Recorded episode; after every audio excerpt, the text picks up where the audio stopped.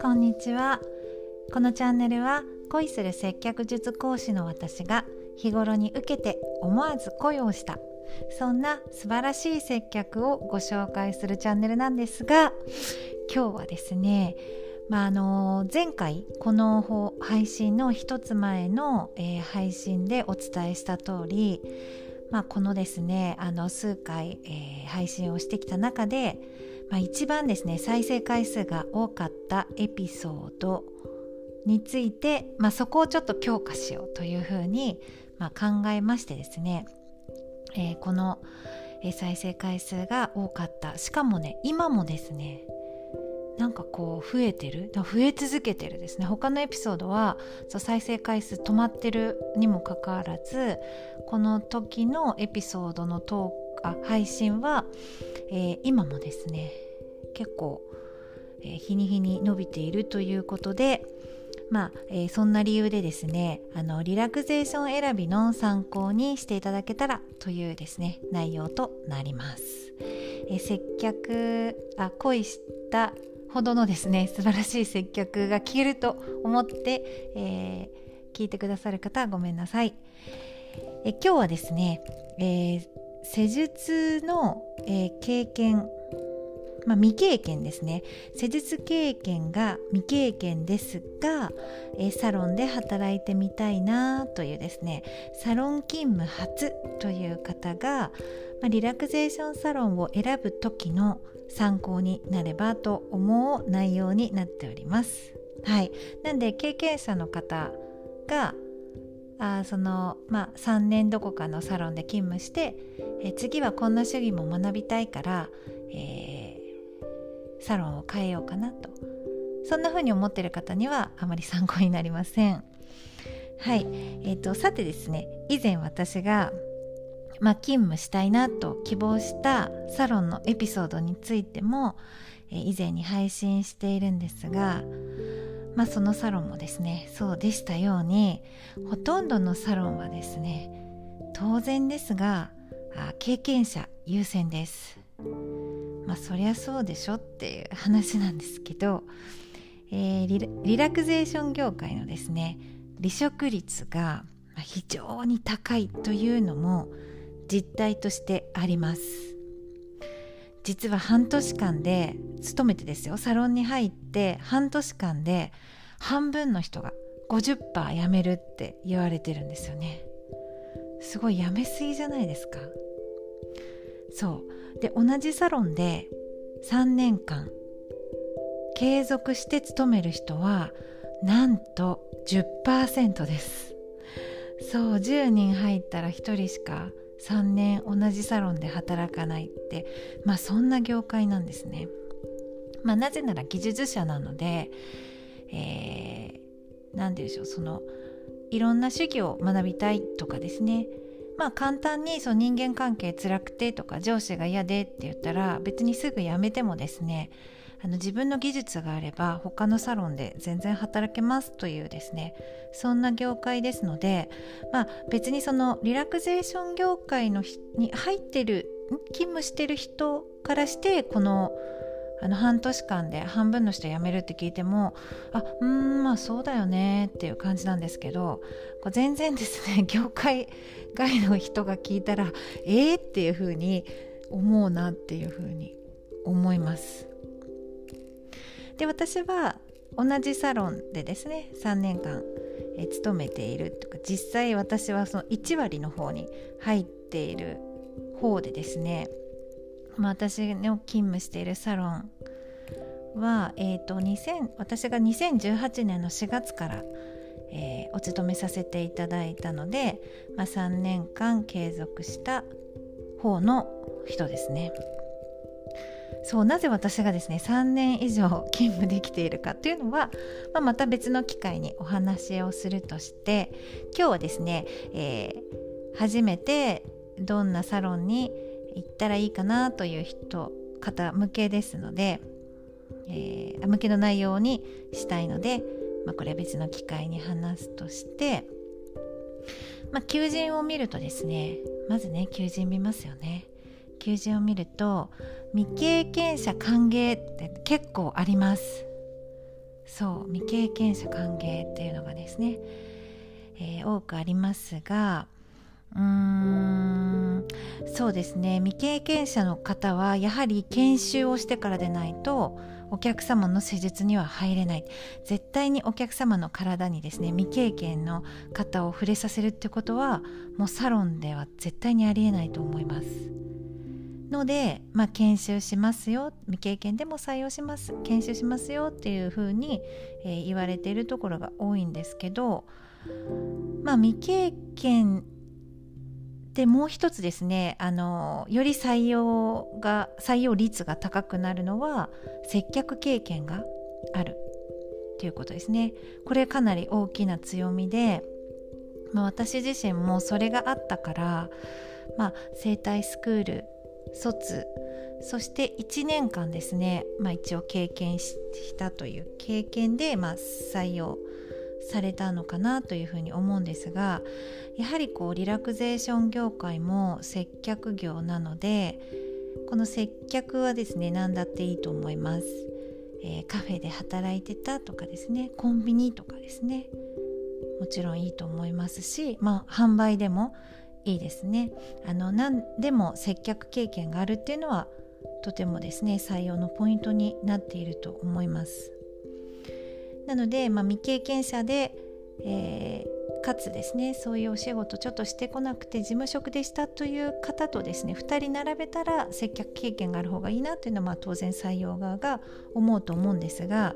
で別にですね研修するのであの どっちでも多分未経験って言ってるのでその今までのですね経緯はもちろん問わないと思うんですがそこちょっとですね重視してるサロン側はまあ、割と多いと思います。で、えっと、もう一つですね研修をその未経験な自分のですねその研修をどのようにしてくれるかそうなんとこれをですね一番ですねあの調べた方がいいですね。そう未経験者大歓迎研修しますよ安心してくださいと書いてくれてるんですがその研修ってどういうふうにやるの？っていうのは、えー、確認しましょう。事前に調べましょう、えー、それがですね最大のポイントになっておりましてでその研修自体が研修中は無給というところもあれば研修中も、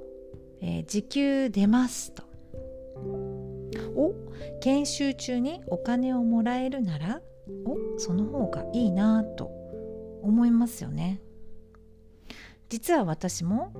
え研修中もえ時給出ますというふうに書いてあったところを選びました。まあ私は完全な未経験者じゃないのでまあ研修そのスタイルの研修で十分いいなと思ったので選んだんですが全く未経験の方ならですね私がおすすめするのは研修は無給の方がいいと思います、えー、大手さんだと研修センターとかがありますね。すごくですね多分手厚くあのー、まあそうですね。多分何時間もかけてそういう先生も別で設けてですねそういう研修担当の先生がいてくれてそのお客様がいない環境でじっくりですね、えー、主義を教えてくれるところもありますね。つまりこれって整体スクールじゃんって私は思ったんですけど整体スクールね結構かかりますよお金ね。そうちょびっくりするぐらいですね。あの割とあの高額なのでまあ無給でもね全然いいと思います。そんなですね。あの素晴らしい主義が学べるならば。そうだからまずですねあの未経験の方は無給のところもですねしっかりうん技術を教えてもらえるならいいかなっていうふうに思いますそうこれは私のですねまあここから私の、まあ、主観というか経験則なのであそういうこともあるのかなぐらいに聞いてもらえたらいいんですね。なんでかっていうとそのいろんなサロンさんがあってですね、えー、私もそんなたくさんのサロンをですね知ってるわけではないので、えー、これはですね参考というよりも、まあ、そういうところもあるねぐらいで一つ聞いていただいたらと思うんですが、まあ、私自身ですねあの今のサロンが、まあ、研修も時給出ますということで未経験者じゃないし、えー、研修時給出るならそっちの方がいいなと思ってそれに惹かれて、えー、お勤めしたんですがこれですねこうサロンの中で行うのでまずですねお客様の予約状況っていうのがあります。もちろん私はまだ施術に入れない、えー、状態なので、えー、施術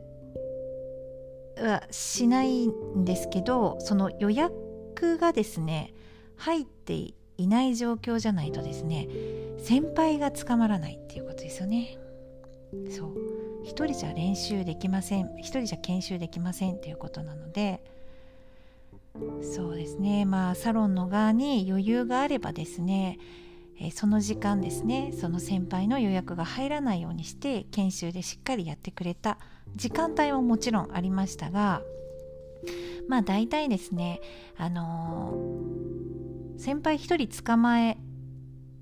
るよりも、まあ、できればですね先輩2人必要なんですよね。想像の通りなんですけど、えー、自分が施術して先輩に受けてもらってる時はえーとまあ、その受けてもらってる先輩に話を聞いてどうですかっていうふうに、まあ、いろいろアドバイスもちろんいただけるんですけどやはりですねその体の使い方っていうのが結構大事なので、えーと立ち位置とかですね足の開き具合とか結構姿勢が重視なんですよ最初その癖がですねついてしまうと後々体を痛めるこう施術側のお客様を癒してる側なのにえその癒す側の体がこ壊れるっていうことが、え結構ありありますのでやはりですねその一人の先輩が、えー、見てくれないとですねなかなか難しいですね。そうなんですがこのサロン内でやるということはお客様がいらっしゃる状況だし まあいろいろねその聞いてお話しするにもそんなにですね広いサロンじゃなければですねお話聞こえてきちゃったりしてまあこそこそ話みたいになるわけですよね。大丈夫ですか？みたいな でもそ大丈夫ですか？のその声が意外と聞こえるんですよね。でお客様がなんかえっ、ー、となんかこう話し声がうるさかったみたいな。なんかそんな書き込み口コミみたいのが来たりしてあなんか気をつけなきゃなと思ったりですね。まあいろいろその環境面で厳しいところがあります。でそうなんです自分からですね先輩に練習お願いしますみたいに言うのも結構慣れない環境では難しかったりですねまあ、慣れてくるとちょちょ10分いいですか？とかちょっとあの部分だけ教えてくださいってももうガンガンいけるんですけどやはり最初の状況でやっぱ先輩のお体を借りるっていうか先輩のお時間を借りるっていうのがですね結構ハードルが高いと思います。まあ、その店長のね指導なんかにもよると思いますが、まあ、先輩捕まってベッドにね線横になってお願いしますって言った瞬間に飛び込みのお客様が入ってくるっていうことありがたいんですけどそういうこともあります。でまた後でやろうねという話にもなったりするのでまあですね結論ですね、まあ、最初にも言いましたが、えー、研修中は、えー、無給でもいいと思います。その分ですねしっかり教えていただけるのでただ無給だとやっぱちょっと厳しいよという方はもちろんですねあの、時給が出るところを選んでもいいと思うんですがうーんそうですねやっぱりサロン内の研修は、まあ、いろんな弊害があるなということでえこんな話がもし参考になればと思ってお伝えしてみましたそれでは皆様最後まで聞いてくださってありがとうございました。